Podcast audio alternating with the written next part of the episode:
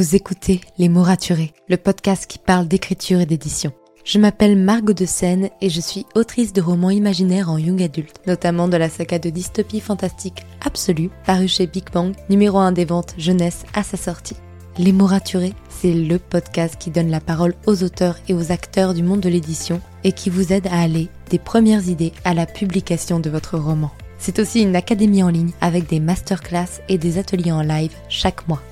Je vous souhaite à tous et à toutes une très belle écoute. Bienvenue sur Les mots raturés, le podcast qui parle d'écriture et d'entrepreneuriat. Je m'appelle Margot de Seine, étudiante en marketing passionnée par l'écriture depuis l'âge de 10 ans. Dans ce podcast, je vous aide à écrire votre roman en vous partageant mon expérience et celle de formidables auteurs entrepreneurs. Pour recevoir des conseils chaque mardi matin, inscrivez-vous à la newsletter via l'adresse dans les notes de l'épisode. En attendant, prenez votre boisson préférée, mettez-vous à votre aise et bonne écoute. Hey, je suis ravie de vous retrouver pour ce nouvel épisode de podcast, le dernier du mois de novembre, du mois de NaNoWriMo. J'espère que vous en sortez très bien ou pas. Personnellement, je m'en sors très mal, mais ça, je vous en parlerai un peu plus dans la newsletter de demain matin. En attendant, aujourd'hui dans l'interview, je reçois avec beaucoup de plaisir Tiff. Tiff, essentiellement connue d'abord pour son métier d'illustratrice, notamment de couverture de romans, de cartographie, mais aussi de ses travaux personnels, et depuis quelques mois également pour sa série, sa saga en deux tomes, Alunia, avec le premier tome sorti il y a quelques mois, le second tome qui va bientôt paraître. Et voilà, j'ai eu beaucoup de plaisir à discuter avec elle, que ce soit d'écriture mais aussi d'illustration, de qu'est-ce qui marche dans une couverture de roman, comment on travaille avec un illustrateur, quels sont les ordres de prix, que ce soit en tant qu'illustrateur pour pouvoir fixer ses prix, mais aussi en tant qu'auteur pour savoir comment faire et quel genre de budget prévoir. Bref, on vous dit tout dans cet épisode. N'hésitez pas à la suivre sur tous ses réseaux, tous les liens sont dans les notes du podcast. Bonne écoute. Hello Tiff. Salut. Je suis ravie de t'avoir dans le podcast comme je te le disais avant le début de l'enregistrement. Et j'aimerais, s'il te plaît, que tu puisses euh, commencer par te présenter pour toutes les personnes qui ne te connaissent pas et te découvrent ici. Bien sûr, alors déjà, merci beaucoup de m'avoir invitée, ça me fait super plaisir. Euh, donc, je suis Tiffs, je suis illustratrice et autrice. Ok, d'accord. Donc, tu, c'est, ton métier de façon générale, les deux en même temps? Alors, plus l'illustration. L'illustration, ça fait, ça fait 8-9 ans maintenant que j'en fais. Donc, c'est euh, l'essentiel de mon travail. Et euh, le côté écriture est venu il y a un an, à peu près, pratiquement un an. Voilà, parce que j'ai publié mon premier roman et du coup, bah, je considère ça comme un métier à partir du moment où je gagne de l'argent avec. Donc euh, voilà, j'ai ajouté la casquette d'autrice à celle d'illustratrice. Et tu as fait des études d'illustratrice? Alors, pas exactement. J'ai fait des études de communication visuelle. En fait, il faut savoir que j'ai fait un bac S à la base. Je voulais être géologue, voir euh, si j'avais la foi volcanologue. Et en fait, en arrivant en terminale, je me suis rendu compte que je, je, pouvais pas faire des études aussi longues. J'avais pas envie d'aller à la fac, c'était pas mon truc. J'avais envie d'apprendre un métier là tout de suite. Et dans un salon étudiant, je me suis rendu compte que bah, y avait un stand avec des dessins et je me suis rendu compte que ça pouvait être un métier. Qu'il y avait des gens qui en vivaient et en fait, bon, bah, c'était une école de graphisme dans laquelle je suis rentrée, qui m'a appris tout ce qui est pub, donc euh, le packaging, euh, la mise en page de catalogues, de livres, tout ça, la communication visuelle dans son sens large, donc les logos, etc. Et j'ai un petit peu vite fait appris à dessiner, donc des croquis, des natures mortes, vraiment les, bases des bases. Et une fois que j'ai été diplômée, comme je me suis rendu compte que euh, la pub, c'était pas du tout mon délire, ne serait-ce que dans, l'ambiance en fait des entreprises, euh, j'ai, je me suis reconvertie plus ou moins dans le dessin, à savoir que bon, bah, j'ai ouvert une page Facebook et que ça a commencé de là. Voilà, en faisant d'autres métiers à côté, des métiers alimentaires, mais euh, voilà, ça a commencé via une page Facebook et les bases que j'avais de mes études pour, pour être illustratrice. D'accord. Je comprends un peu ce que tu dis quand tu dis que le métier de la pub, c'est un peu retort. C'est, c'est, mes études. Enfin, ah Je suis en communication, pas spécialisée dans la pub, mais oui, je sais ce que c'est le métier de la pub et c'est, c'est, c'est compliqué de façon générale. C'est surtout quand on a un peu une fibre artistique qu'on a envie de, l'exprimer. C'est ça. Pas toujours possible. Mais du coup, tu as appris à, dessiner au fur et à mesure, après finalement euh, tes études, de, toi-même, sans prendre de cours, sans rien? Ouais, en fait, bah, pendant mes études, voilà, ce que je te disais, c'est que j'ai eu des, trucs vraiment très basiques. J'ai fait du croquis. Euh, donc c'est principalement des croquis nus, pause courte, donc 3-15 euh, minutes, pause longue 2-3 heures. Donc ça donne des bases en anatomie. Mais c'est vrai que j'ai pas appris tout ce qui est, enfin, ce qu'on peut apprendre par exemple dans une école de BD sur la composition, sur euh, la théorie des couleurs, à faire des trucs vraiment, voilà. Tout ça, je l'ai pas appris. J'ai, ouais, je suis autodidacte, donc j'ai appris tout ça après. D'accord.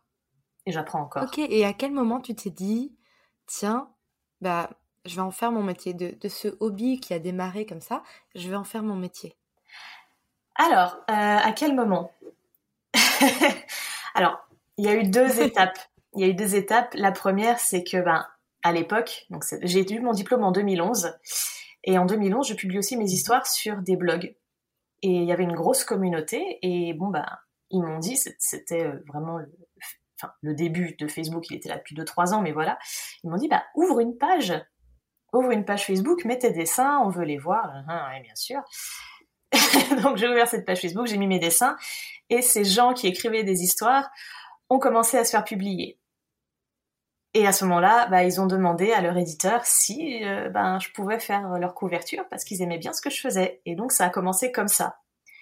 Et là, donc c'était la première étape, je me suis dit, ah ouais. Donc en fait, il y a vraiment quelque chose à en tirer. Parce que moi, j'étais partie vraiment pour me réorienter complètement. Euh, je savais pas en quoi, mais me réorienter.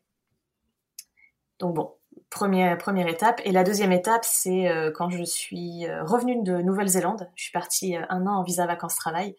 Je me suis dit, bon, voilà, maintenant on arrête les bêtises, on va se focaliser sur ce qu'on veut faire dans la vie, hein, il est temps. Et voilà, j'ai tout arrêté les métiers alimentaires. J'ai eu la chance d'avoir mes parents derrière moi pour, pour là-dessus. Et voilà, je me suis mise à fond, vraiment à temps plein sur l'illustration. Et c'est donc en 2015 que ça a vraiment commencé à, à décoller. D'accord. Et donc, euh, aujourd'hui, faire des couvertures de romans, c'est euh, le côté principal de ton métier? Tout à fait. Tout à fait. Couverture de romans, carte du monde, euh, et puis des illustrations diverses. Ça peut être pour le, du jeu de rôle ou principalement dans le milieu de l'édition quand même. Et du coup, est-ce que tu peux nous parler justement de, ce travail de créer des couvertures de romans? En quoi ça consiste finalement? Alors, ça consiste, alors pas seulement à créer un dessin, euh, il faut savoir que la couverture de roman, c'est la carte d'identité d'un livre, plus ou moins. C'est la première chose que va voir un lecteur quand il va mettre les pieds dans une librairie. Et donc c'est avant tout un argument marketing. Donc pour ça, quand les gens me contactent, en général quand c'est des maisons d'édition, euh, les éditeurs à qui je m'adresse savent, euh, connaissent le poids marketing d'une couverture. Donc ils voient cette chose-là en premier. Quand c'est des auteurs indépendants, c'est un peu plus compliqué. Euh, et je le vois aussi, aussi de mon côté, je suis autrice aussi, donc c'est vrai qu'il y a des choses que j'aimerais mettre sur mes couvertures parce que ça serait génial, mais c'est pas du tout vendeur. Et donc c'est mon rôle d'expliquer aux gens euh, en quoi leur idée colle ou ne colle pas à ce qui, à ce qui se vend en fait. Donc dans un premier temps, on, on discute de leur idée, de comment l'améliorer, de voir si c'est possible de la changer en fait, pour se coller aux attentes euh, bah, du marché actuel. Et après ça, euh, je vais euh, bah, dessiner la, couverture. Donc ça se fait en trois étapes majeures pour moi. À savoir que je fais d'abord un croquis, ou plusieurs, ça peut être un à trois, cinq, selon si la personne a des idées définies ou pas. Une fois que le croquis est validé, on passe au brouillon des couleurs.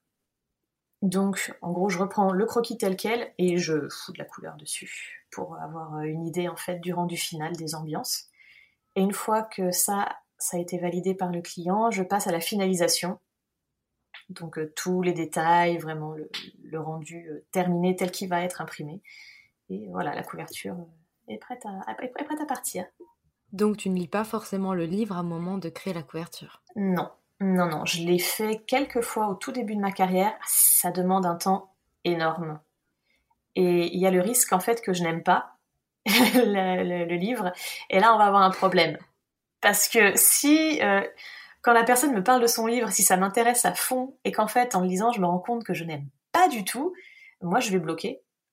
Et, et c'est pas ce qu'on veut. Donc, euh, non seulement j'ai pas spécialement de temps à perdre à lire euh, des livres de centaines de pages, malheureusement, mais en plus je, sauvegarde un peu la, la fibre artistique, l'inspiration, je sais pas trop comment le définir, mais voilà, pour pas que ça, ça le coupe là.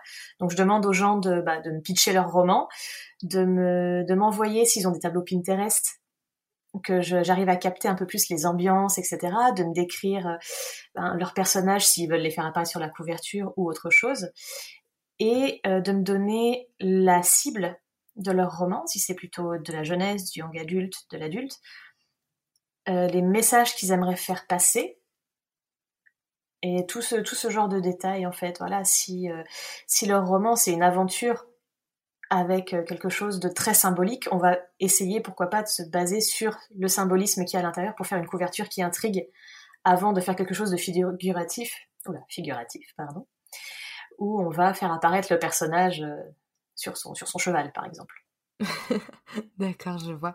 Et du coup, par rapport au fait que voilà, tu travailles avec des auteurs indépendants qui ont des envies qui sont pas toujours les bonnes pour le marketing, quels sont, enfin, si tu peux me les dire, des types de demandes que tu as eues, des exemples de demandes où finalement ça, ça collait pas du tout avec le genre de roman final et la cible finale Oh, bah j'ai un super exemple que je ressors à chaque fois. un jour, il y a quelqu'un qui m'a demandé de lui dessiner Jésus. Alors, pourquoi pas hein, dessiner Jésus? Mais en fait, il voulait que ça soit moitié, moitié Jésus dans sa toge avec sa couronne de ronces, etc. Et de l'autre moitié, il le voulait en fermier texan. il avait bien précisé texan, avec une chemise à carreaux, etc. Mais en fait, c'est pas du tout mon domaine. Enfin, je fais principalement de l'imaginaire, je peux m'en éloigner un petit peu, euh, mais pas pour ce genre de demande. voilà, le, rendu n'allait pas être joli, j'avais aucune envie de travailler là-dessus. Je dis bah désolé, mais euh, non quoi. Et j'imagine que j'imagine un petit peu ce moment de solitude en, en, en, recevant la demande, mais au-delà d'un travail auquel, sur lequel tu voulais pas travailler, quelque chose sur lequel tu as eu envie de travailler, mais où les attentes des auteurs étaient un peu irréalisable, pas, forcément irréalisable, mais vraiment à côté de la plaque par rapport à ce qui finalement est attendu? Alors ça arrive assez régulièrement, hein, on va pas se le cacher. Dans ces cas-là, en fait, c'est, c'est comment dire, ça reste le livre d'un auteur indépendant. Euh, cet auteur, c'est son bébé, c'est lui qui va gérer en fait toute sa com, son marketing derrière. Il sait ce qu'il veut. À un moment donné, enfin, je suis là pour le pour le conseil, pour l'accompagnement, mais j'ai, je suis pas légitime à imposer ma vision en fait. C'est lui qui a le dernier mot. Donc s'il veut vraiment quelque chose ben, de pas terrible au final, bon, ben, on va faire quelque chose qui lui plaira à lui, dont moi je serai pas forcément satisfaite, mais c'est pas l'essentiel. Voilà, l'essentiel c'est que la personne en face ait la couverture qu'il aime, et voilà, on fait, on fait avec. Bien sûr, je comprends. Et euh, oui, je, suis totalement d'accord, je suis totalement d'accord. Et euh, Surtout que c'est vraiment, comme tu le disais au début du podcast, que c'est très important aujourd'hui d'avoir une belle couverture de roman. Alors, on dit souvent que ça doit surtout plaire au lecteur plus qu'à l'auteur, mais au-delà de cette première vision marketing, pour toi, une couverture, ça représente quoi? C'est une ambiance C'est cette identité que représente le livre? Euh, pour moi, la couverture, c'est vraiment la porte qu'on va ouvrir en fait vers le, vers, roman lui-même. Donc, il faut, que la couverture colle au roman et à l'ambiance. Euh, un truc tout bête, mais j'ai vu passer récemment sur un forum quelqu'un qui se plaignait que son roman se passait. Alors, je vais pas dire de bêtises, mais en gros, à une certaine époque historique, et l'éditeur avait décidé de mettre sur la couverture un soldat de la Seconde Guerre mondiale ce qui était complètement anachronique, mais plus vendeur. Alors, peut-être que ça se vend bien, que ça se vend mieux, parce que ça attire plus le regard, mais pour moi, il y a une rupture, en fait, du contrat de confiance entre le moment où on achète le livre, on s'attend à quelque chose, et au moment où on l'ouvre. Donc, pour moi, une couverture, c'est vraiment ça, c'est vraiment garder la cohérence et un juste milieu entre, euh, bah, l'univers du livre vraiment qu'il faut représenter tel qu'il est, euh, et, le reste, en fait, les autres, les autres attentes, les autres contraintes. Ok, d'accord. Et justement, qu'est-ce que tu penses du fait que bah, certains auteurs ne passent pas par des illustrateurs professionnels parce que voilà, ils démarrent, ils n'ont pas encore les fonds pour faire appel à quelqu'un et qu'ils fassent leur couverture eux-mêmes? Bah, Après, c'est leur choix. Hein. c'est leur choix. Si euh, s'ils n'ont pas les moyens, malheureusement, bah, on peut pas leur dire. euh, Enfin, je, je vais pas les blâmer pour ne pas de ne pas avoir les moyens de le faire. S'ils en ont pas l'envie, c'est aussi leur choix. Enfin, là encore une fois, voilà, il y, y en a pour tous les goûts. Il en faut pour tous les goûts, pour toutes les bourses, pour toutes les pour toutes les envies. Si quelqu'un veut faire sa couverture lui-même, si ça lui plaît, s'il s'en sent les épaules, mais franchement, qu'il fonce, qu'il le fasse. Après, si son roman marche comme ça, tant mieux. S'il ne marche pas, ça sera l'occasion pour, euh, pour lui ou elle de réfléchir en fait à la- par la suite à euh, bah, qu'est-ce qui a pu clocher dans ce truc-là et pourquoi pas de passer par un professionnel par la suite. Et selon toi, c'est quoi les trois plus grosses erreurs que tu peux voir justement chez des personnes qui font leur couverture eux-mêmes? Hmm. Alors j'en vois déjà une, c'est euh, de vouloir utiliser plusieurs typos, mais vraiment beaucoup, plusieurs, plusieurs polices d'écriture différentes dans des couleurs basiques. Euh, un truc tout bête, mais on va prendre par exemple un fond blanc avec euh, une écriture noire pour le titre, qu'on va mettre euh, voilà sur une seule ligne. C'est- un truc qu'on peut faire sur Word. Ça ne se voit pas quand on regarde les couvertures à l'heure actuelle. euh, juste un titre en, en comics en MS Hmm, ou en brush script, enfin des, vraiment des vieilles typographies qui, qui ne plaisent plus, qui, qui sont passées de mode, qui sont ringardes, voilà, ça on n'en veut plus. Voilà, euh, c'est une erreur. Après, je, enfin, ça serait plutôt des conseils en fait à donner plutôt que des erreurs à relever. C'est là le premier conseil, c'est de regarder ce qui se fait dans son champ de, dans son dans son domaine en fait. Si on écrit de la fantasy pour young adulte, allez en librairie et regardez quelle tête ont les livres de fantasy young adulte et essayer bah, de faire quelque chose de similaire. Euh, la deuxième, ça serait de ne pas vouloir trop en mettre. Euh, si notre histoire parle d'un chevalier qui fait du piano et qui a un troupeau de licornes et puis c'est une planète avec deux soleils et il a aussi un château et un sol pleureur qui est très important dans l'histoire, on ne va pas tous les mettre. Même s'ils sont tous très importants, on ne les met pas tous. Je suis en train d'imaginer à quoi pourrait ressembler une couverture avec tout ça. C'est vrai que ça fait beaucoup. Ouais, j'ai déjà, j'ai déjà eu une demande comme ça, donc c'est pour ça que. Voilà, essayez vraiment de dégager l'essentiel. Euh, voilà, le plus c'est sobre, en fait, mieux ça vaut. Et euh, surtout, enfin, de plus en plus à, à l'heure actuelle, enfin, les couvertures tendent vers quelque chose de plus graphique. Donc vraiment, mettre un, un gros mélange de tout ce qui fait son roman, ça marche pas, ça va, euh, ça va confusionner, c'est pas le bon mot, mais tu vois l'idée. ça va euh, confusionner le, le, lect- le- le lecteur. Donc voilà. Et le troisième, ça serait bah, de ne pas hésiter à demander euh, des avis, mais de ne pas se perdre dans ses avis non plus. Voilà, se faire aussi confiance. D'accord. Et euh, justement, quelqu'un qui aimerait travailler avec une, un illustrateur ou une illustratrice, quel est l'ordre de prix pour une couverture de roman et qu'est-ce que implique ce prix? Alors, ça dépend quel type de couverture. Euh, Il y a plein de types de couvertures. Il y en a en photomontage. Il y a des, des trucs qui sont déjà des, des, des pré-made, donc des, des gens, des graphistes qui vont faire des, des couvertures déjà toutes faites, et puis on n'a plus qu'à leur acheter la licence. Euh, alors ces prix-là, je ne les connais pas parce que c'est pas pas ce que je fais. Dans le milieu de l'illustration, enfin des couvertures dessinées comme moi je fais, euh, on peut avoir une, fourchette assez grossière entre 500 et 800 euros pour euh, une première de couverture. Voilà, avec ou sans le titre. Après, on peut rajouter. ça, commence à 500, 500, c'est le, tarif qui est acceptable, on va dire.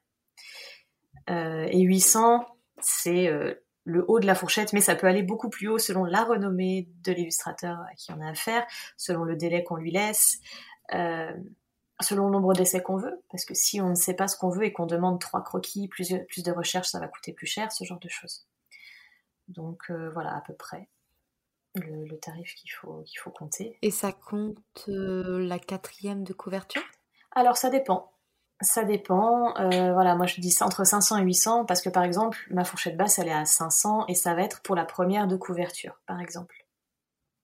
La première de couverture Mhm. seule.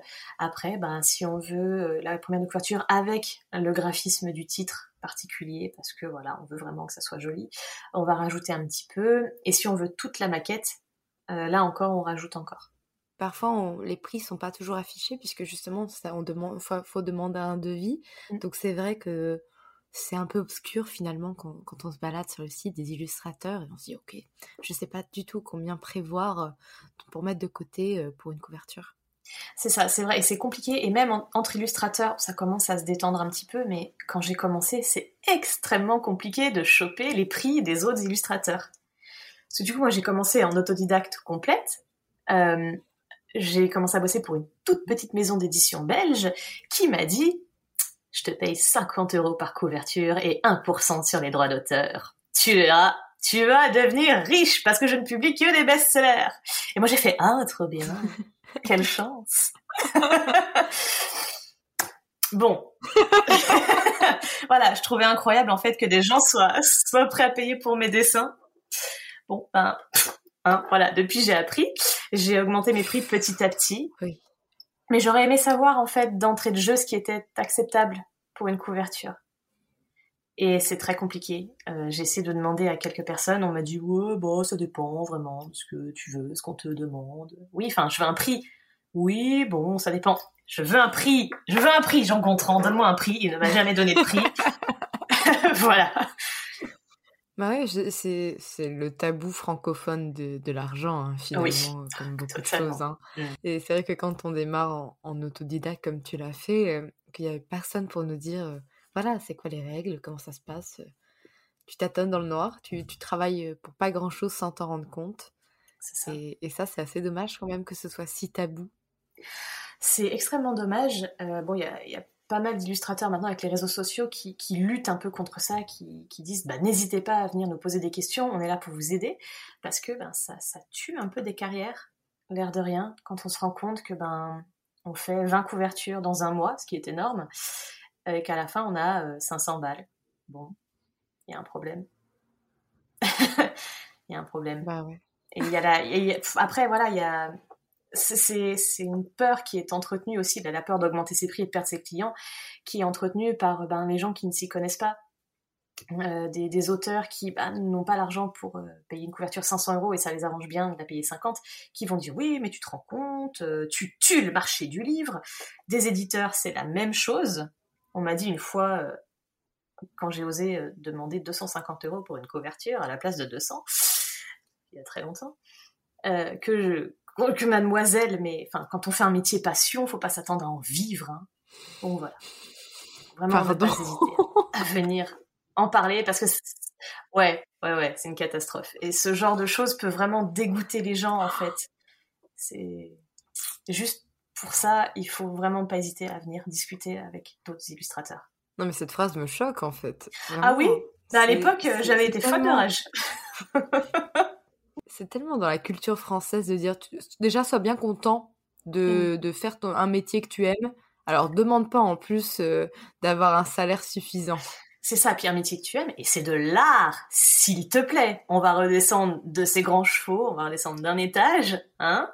Euh, si tu peux te payer un café, c'est déjà hyper chouette. Parce que c'est pas un vrai métier finalement. Hein. Bah non, bah non, non, non. En plus, on travaille de chez nous en pyjama, ça va. Hein pas d'horaire, donc finalement, est-ce qu'on ne dort pas toute la journée hein? Ah bah, Exactement. Qui peut vérifier? Ah, Mais personne ne peut vérifier. Puis par contre, on a intérêt à être là dimanche soir. Hein. Le dimanche à 23h, il faut qu'on soit là. Ouf. Bah, et comme on travaille de chez nous, à un moment donné, il faut pas exagérer non plus. ah mais exactement. Il faut être tout le temps disponible, mais ne jamais rien faire. Et euh, t'as reçu beaucoup d'autres remarques euh, assez désobligeantes en tant qu'illustratrice? Ça fait un moment que j'en ai plus. Parce que, bah, parce que du coup, j'ai appris très vite à répondre à ces gens-là, en fait. Euh, c'était surtout à mes débuts où on me disait que bah voilà, en gros, euh, bah désolé, mais en fait euh, c'est abusé comme c'est trop cher, 150 euros pour une couverture. Parce que voilà, j'augmentais vraiment mes prix petit à petit. Hein. J'ai commencé à 50, puis bon, bah, 150, 200, 250. Je suis là, mon Dieu, je vais perdre tous mes clients. Pas du tout. Et voilà, j'ai augmenté petit à petit, palier par palier. Et à chaque fois, c'était non, mais c'est pas grave. de toute façon, j'ai euh, le, le truc, mais cliché au possible, mais le fils de mon voisin maîtrise photofiltre. Alors il va faire la couverture. Gratuitement. Eh ben, qu'il fasse la couverture gratuitement. Moi, mhm. ça me laissera du temps pour, euh, pour accepter des couvertures correctement payées. Ça me fait rire quand même. Photofiltre, pauvre personne. Je sais pas avec quelle couverture il s'est retrouvé à la fin. mais ça devait pas être glorieux. Après, peut-être que le fils du voisin. Ah oui, peut-être que le fils du voisin est, est, génial, peut-être qu'il a du grand talent, on ne sait pas. Hein. Oui, oui, oui. D'un point de vue juridique, Mmh comment ça se passe au niveau de la cession des droits? Euh, Qu'est-ce qui appartient à l'auteur à la fin et qu'est-ce qui reste à l'illustrateur? Alors, euh, ce qui appartient à, à, l'auteur, c'est simplement le droit d'exploiter l'illustration qu'on a faite. C'est-à-dire que quand euh, je crée une couverture de roman, ou une carte, ou quoi que ce soit, hein, en France, il y a le, bah, le droit d'auteur est fait de sorte à ce qu'en fait, une création appartienne à jamais, et à jamais, à son créateur. Donc, moi, je vais créer, par exemple, une couverture de roman. Admettons que je crée ta couverture de roman. On va prendre cet exemple-là. Euh, c'est tes personnages qui sont dessus, c'est ton univers. Tout plaisir pour moi. Voilà, donc c'est tes personnages, ton univers, et pour autant, ça reste mon dessin. C'est-à-dire que euh, on va se mettre d'accord sur une, durée de cession de droit. Donc, par exemple, on va dire que bah, tu vas l'exploiter pendant 5 euh, ou 10 ans et euh, seulement en France ou en Europe. Voilà. Au bout de ces 5 ou 10 ans, euh, soit en fait tu changes de couverture parce que bah, elle a vieilli ou ce genre de choses, soit tu, prolonges la, session de droit et à ce moment-là il faudra repayer quelque chose, soit c'est moi qui vais te dire, enfin même si tu veux par exemple continuer à exploiter cette couverture au bout des 10 ans, je vais dire bah en fait non, moi je ne veux plus, c'est ça correspond plus à ce que je fais, j'ai plus envie qu'on la voit, euh, voilà, donc tu seras obligé, enfin tu pourras plus l'utiliser. C'est comme ça, ça reste un droit qu'on ne peut pas m'enlever. Et, euh, et plus personne en fait ne pourra l'exploiter sans mon accord, que ce soit toi ou, euh, ou ma grand-mère. Voilà. La seule chose qui change, on parle de, la, comment dire Au bout de 70 ans après la mort, les œuvres tombent dans le domaine public. Alors ça ne veut pas dire que, euh, que, du coup tout le monde peut en faire ce qu'il veut. Enfin, tout le monde peut faire ce qu'il veut aussi. Ça veut dire qu'il n'y a plus de cession de droits, les droits peuvent être pris par tout le monde. Par contre, l'œuvre appartient encore et toujours à son auteur, à, son créateur. Donc on sera obligé de citer mon nom, par exemple. Et euh, voilà, c'est assez complexe, mais en gros, voilà, un dessin, pour résumer, en gros, le dessin m'appartiendra toute ma vie et de toute ma mort. Et euh, ce qui appartient à l'auteur, c'est le droit d'exploiter pendant une durée définie sur, euh, sur un territoire défini. Et une fois que cette, une fois que je suis morte et qu'il y a 70 ans qui sont passés, tout le monde peut exploiter cette chose-là comme il veut. Je sais pas si c'est clair. Je sais très clair. Moi, j'ai eu des cours de droit, donc ah il a pas de souci. mais j'espère que c'est clair pour les personnes qui nous écoutent. Mais personnellement, c'est très très clair pour moi. Et justement, est-ce que tu as déjà eu des cas où des maisons d'édition ou des auteurs avait modifié un peu ta couverture sans te demander l'accord, euh, sans se rendre compte qu'en fait ils n'avaient même pas le droit de le faire? Alors, non, parce que je, bien, je le précise bien au début. En fait, quand j'établis le devis, je dis voilà, ah, tant mieux. Aucune modification n'est faisable, aucune machin. Enfin, on établit. Avant, j'établissais un contrat, c'est très long. Maintenant, j'inclus en fait les mentions directement dans le devis et dans la facture. Par contre, c'est déjà arrivé qu'un éditeur ferme sa maison d'édition et disent à ses auteurs, ben, vous pouvez récupérer vos couvertures, il n'y a pas de problème, vous les réutilisez comme vous voulez. Par contre, vous me payez un droit de, de, de, couverture. En gros, il revendait les couvertures qu'il avait fait faire par quelqu'un d'autre. C'est illégal. Ne faites pas ça chez vous. voilà. J'ai découvert ça après, euh, parce que c'est une autrice de la maison d'édition qui est venue me dire dis donc tu sais que machin il demande euh, alors je sais plus combien c'était c'était genre 50 euros enfin c'était ridicule mais il demande 50 euros pour euh, refiler les, couvertures aux auteurs et qu'ils en fassent ce qu'ils veulent. On va aller le voir on va mettre les points sur les i. Voilà. Ok c'est un peu culotté quand même. Culotté et je pense que c'est simplement de, l'ignorance en fait c'est de l'ignorance qui amène la compétence ça arrive effectivement. Et donc, en plus des couvertures, toi, tu fais des cartes. Et j'ai vu de très très belles cartes. Comment tu fais? Par quoi tu passes euh, Raconte-moi. Uniquement par Photoshop. En fait, je, travaille pratiquement exclusivement avec Photoshop. Depuis peu, j'ai acheté un iPad, donc euh, j'ai investi Procreate. C'est fabuleux. Mais euh, je travaille depuis... depuis très très très longtemps sur Photoshop. Avant que je commence mes études, je faisais déjà des photomontages pourris.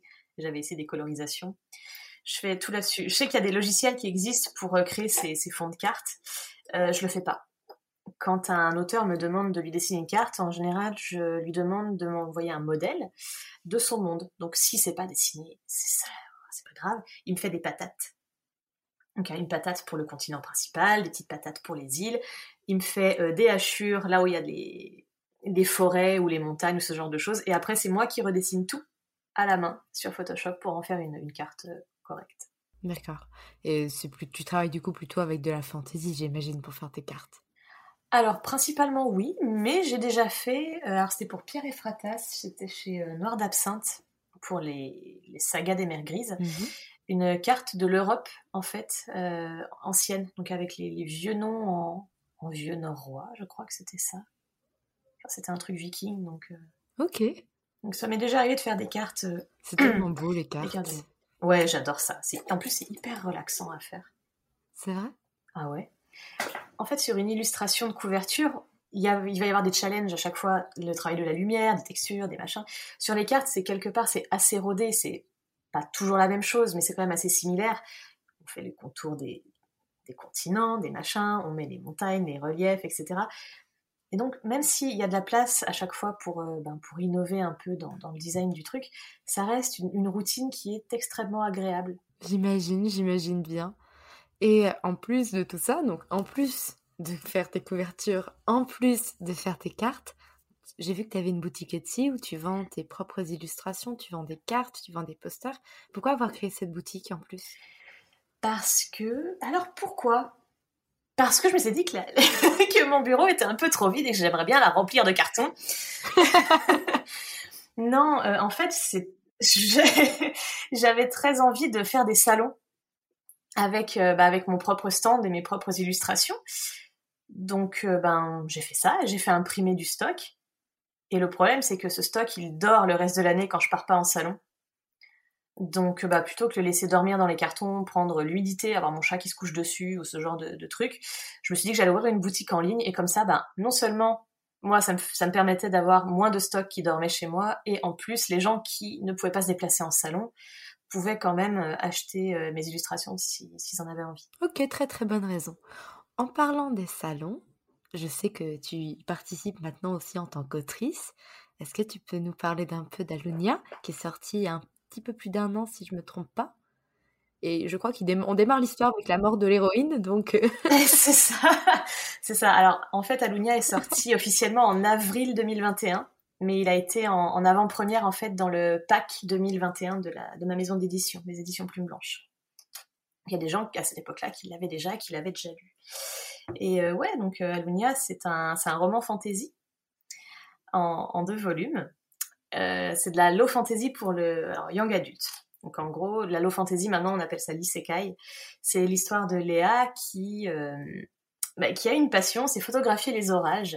Et comme globalement elle n'a pas de bol, un jour elle est foudroyée et elle meurt. Fin de l'histoire. Voilà. Elle se réveille à Alunia, Ouais, fin de l'histoire. voilà, c'était un spoiler. J'espère que ça vous a plu. Achetez quand même mon livre, vous serez gentil.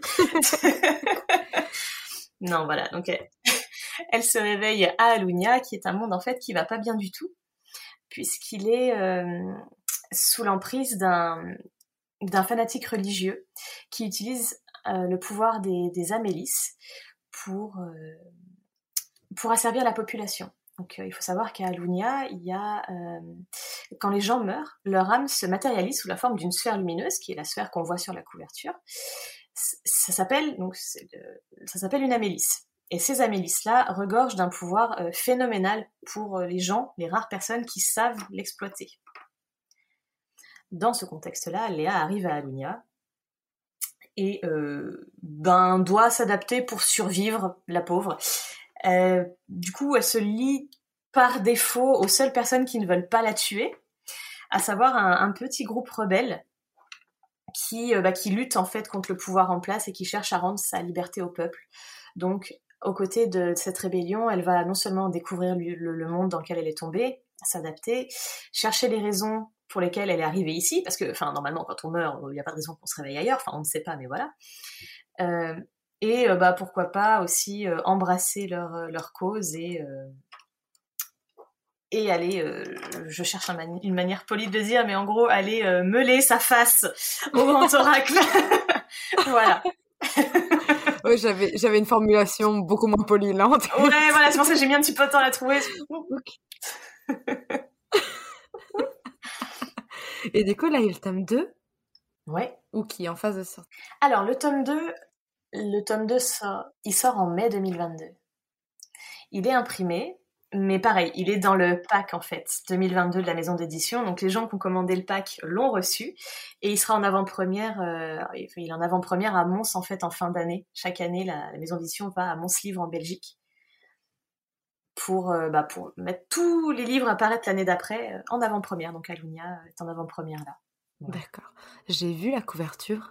Qu'est-ce qu'elle est belle, la couverture du 2. déjà la 1, je la trouvais chouette, mais alors la 2. Merci, Non, c'est vrai. Ah, mais je l'adore. C'est pas bizarre de faire ses propres couvertures Alors, bizarre non, mais c'est effrayant parce que, bon, alors, mon éditrice est vraiment super chouette parce que, bon, je travaillais déjà avec elle avant de signer un contrat d'édition chez elle, donc j'avais déjà fait des couvertures. Je sais qu'elle aimait bien mon travail. Donc, quand je lui ai demandé si je pouvais faire mes couvertures, elle m'a dit Oui, trouve-moi juste une bonne idée. Mhm. Hmm, on va faire ça, on va chercher une bonne idée. Mhm. Et voilà. Et en fait, le souci venait de là, c'est que des idées, j'en avais, mais d'un seul coup, je n'étais plus sûre de moi. Je savais pas ce qui représenterait correctement mon livre. Est-ce que, est-ce que ça donnerait envie? Est-ce que ça serait vendeur? Est-ce que, est-ce que je me plantais pas complètement? C'était ça surtout le plus compliqué. Après, la dessiner, euh, bon, bah, j'étais excitée comme une puce. J'en ai, j'ai peut-être fait quelques nuits blanches pour l'avancer très vite, mais euh, voilà. Euh, franchement, ça, rend bien. Je, tiens à te le dire d'un point de vue extérieur. Vraiment, la 2, à, chaque fois que je la regarde, parce que forcément je suis renseignée et, je l'avais déjà vu passer, à chaque fois que je la regarde, je qu'est-ce qu'elle est belle, Merci. C'est, en fait, c'est avec celle-là que j'ai convaincu mon éditrice. C'est la première que j'ai eue en tête. Je dis, voilà, pour le tome 2, je veux celle-là. Mm-hmm, et pour le tome 1 On va faire ça. Ouais. Elle dit ouais non ok très bien le tome 2 me plaît ça ira bien ensemble il y a pas de souci voilà. Bon c'était rassurant finalement. Ouais ouais ouais. Dis-moi justement quels sont est-ce que est-ce que tu as d'autres projets d'écriture après ça? Oui. Parce que là du coup tu as fini ta duologie est-ce qu'il y en a mhm. d'autres qui arrivent? Il y en a d'autres qui arrivent. Alors je suis en train de terminer l'écriture d'un spin-off dans le même univers qui sera en un seul tome et qui euh, devrait, alors s'il plaît à mon éditrice, parce que c'est pas sûr, je lui ai pas encore soumis, mais euh, donc c'est un spin-off sur un personnage qu'on rencontre dans le tome 2, qui habite en fait dans un, sur une autre, dans un autre territoire. Alunia, c'est un empire, et autour, il y a, y a d'autres continents, d'autres trucs, donc voilà, ça se passe ailleurs.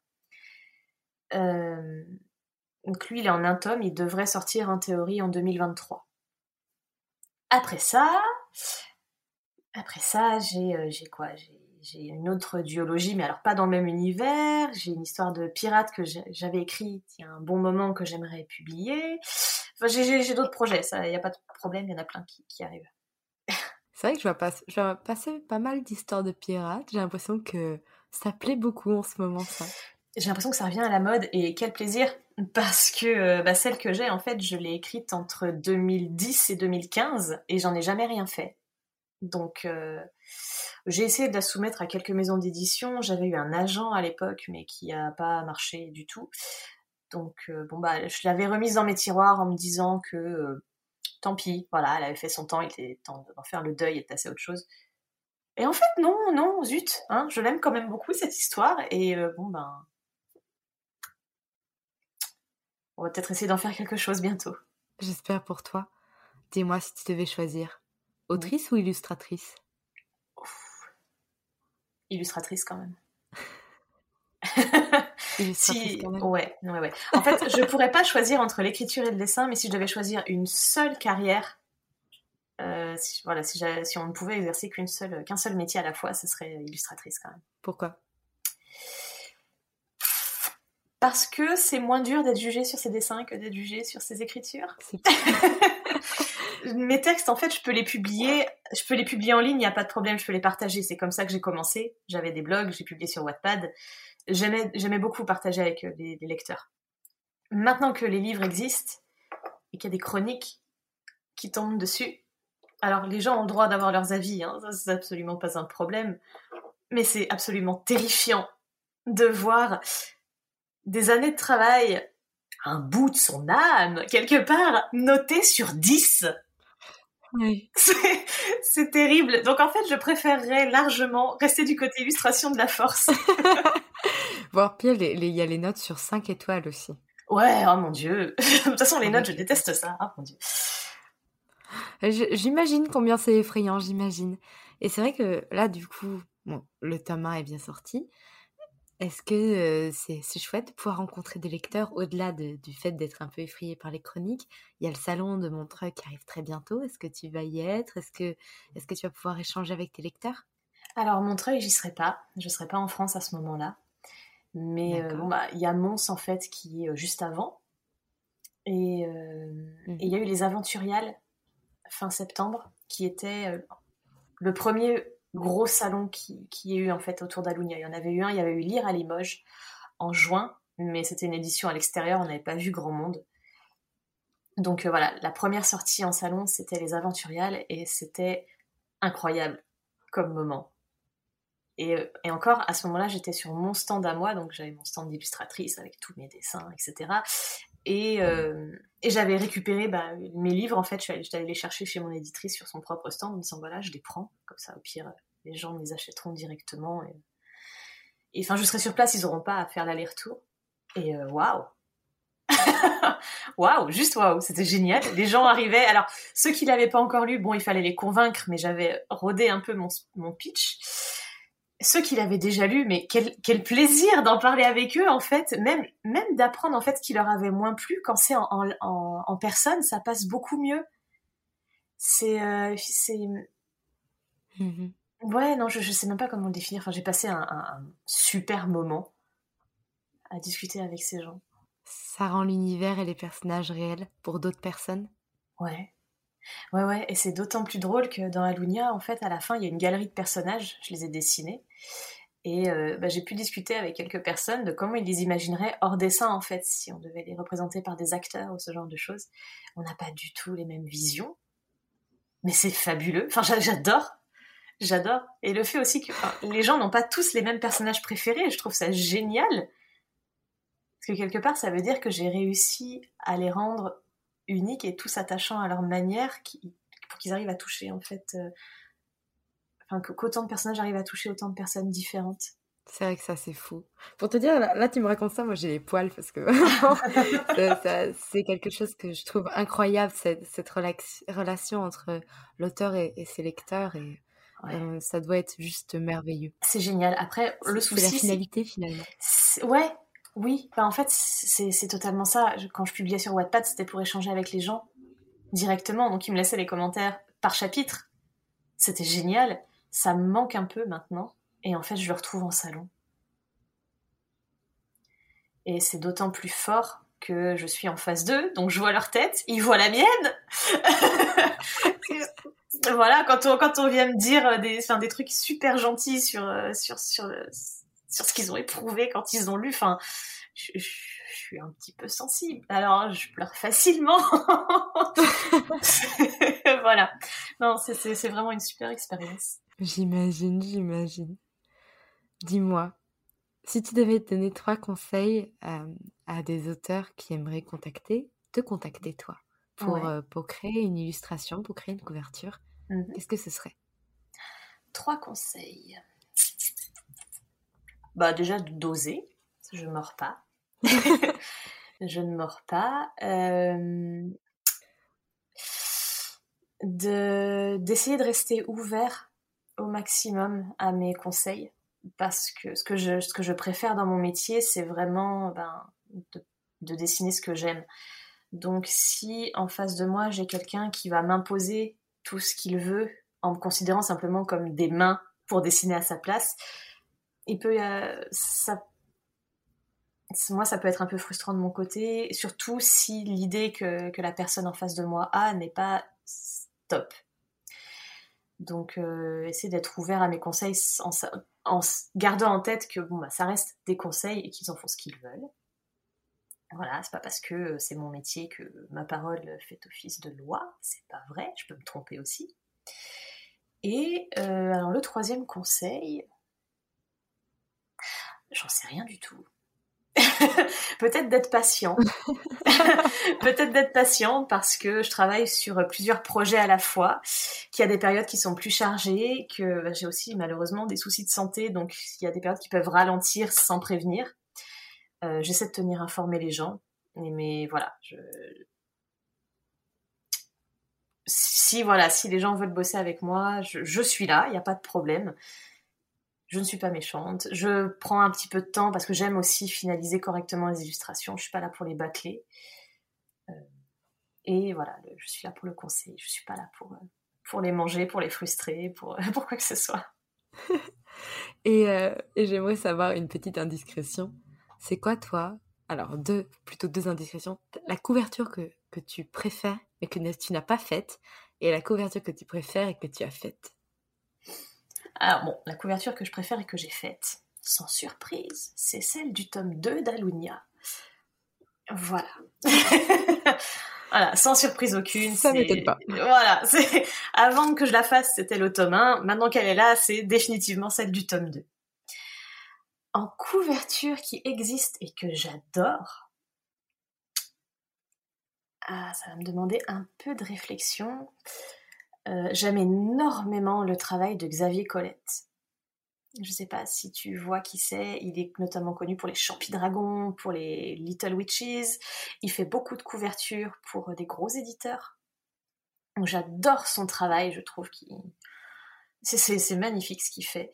Et il a notamment fait la couverture d'Elisabetta de Rosanne Iliano, qui est une autrice indépendante euh, c'est la couverture d'Elisabetta.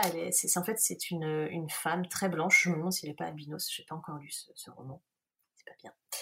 Donc une femme très très blanche avec une robe rouge sang, assise sur un trône et elle est mais tellement belle.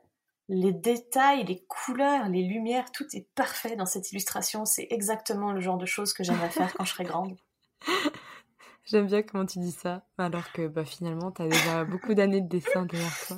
Oui, puis on n'a pas tant de tant d'écart en, termes d'âge avec, euh, avec lui. Mais bon, voilà. Et pour finir, c'est quoi euh, ton prochain défi en tant qu'illustratrice ou en tant qu'autrice? Celui que tu préfères me dire, là, ton prochain objectif. Ah, bah, le prochain objectif, c'est de mélanger les deux. Voilà, de, de faire un, roman illustré ou un, truc graphique. Ça fait un moment que j'ai ce projet-là. Euh, je l'avais eu grâce à une maison d'édition qui a malheureusement fermé depuis.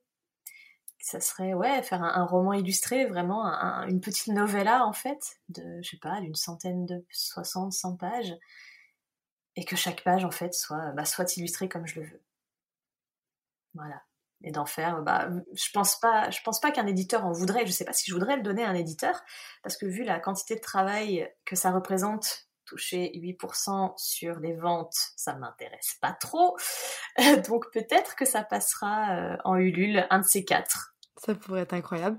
c'est surtout que c'est vrai que quand il y a des romans illustrés, c'est 50-50 entre l'illustrateur et l'auteur. Quand on est à la fois les deux, c'est bien déjà. C'est ça, c'est clair, c'est clair. C'est vachement cool et ça, enfin, j'ai eu des propositions pour faire, pour illustrer des, romans, vraiment, faire des albums et tout. Là, il y en a beaucoup qui sont pas très intéressantes parce qu'en fait, j'ai besoin, voilà, vraiment viscéralement d'apprécier le texte, d'y avoir une implication émotionnelle en fait. Et quand c'est pas moi qui fais le texte, c'est compliqué d'avoir cette implication-là et je suis pas spécialement emballée. Donc là, le fait de, de pouvoir rassembler les deux, ça sera vraiment, je pense, le prochain défi. Ça va représenter une monstre tonne de travail voilà. Ok. Un dernier mot pour la fin? Merci beaucoup. Merci beaucoup de m'avoir invité. Merci. Merci beaucoup à ceux qui écoutent, euh, qui me connaissent déjà, bah, d'être là depuis euh, peu importe le temps que vous êtes là, mais merci d'être là. Et puis, bah, bonjour au nouveau. Quoi d'autre Merci, merci à toi. Je trouve que c'était super intéressant de t'écouter, de parler de ton métier, parce que personnellement, j'aime bien créer des couvertures, mais pour mon petit plaisir perso et en faisant du photomontage parce que je sais pas dessiner.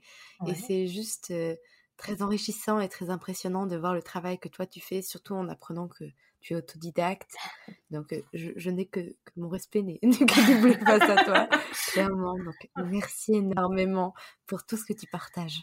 Ah bah, de rien, tout plaisir est pour moi, vraiment. Je le partagerais pas s'il y avait personne de l'autre côté. Donc, euh, donc merci aussi à toi. Merci pour votre écoute. Si vous avez apprécié cet épisode, n'hésitez pas à laisser une note et un commentaire sur Apple Podcast, à me le faire savoir sur Instagram ou à le partager autour de vous. Vous pouvez me retrouver sur Instagram at Margot pour du contenu tous les jours autour de l'écriture. En attendant, écrivez bien, prenez soin de vous et à la semaine prochaine pour un nouvel épisode. C'était Margot et je vous souhaite une bonne journée.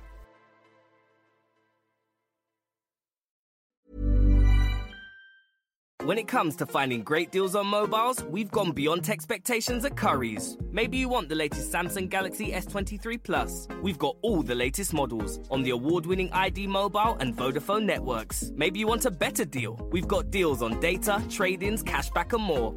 See for yourself at your nearest Curry's store. And if you want free next day delivery, look online at carphonewarehouse.com. Order before 8 pm for free next day delivery in most areas, subject to availability, excludes bank holidays. Merci pour votre écoute. Pour soutenir le podcast, n'oubliez pas de vous abonner et n'hésitez pas à laisser une note et un commentaire sur votre plateforme d'écoute préférée. Vous n'imaginez pas combien cela aide le podcast. Retrouvez toutes les actualités du podcast sur le compte Instagram les.mots.raturés et en newsletter. À très bientôt pour un nouvel épisode.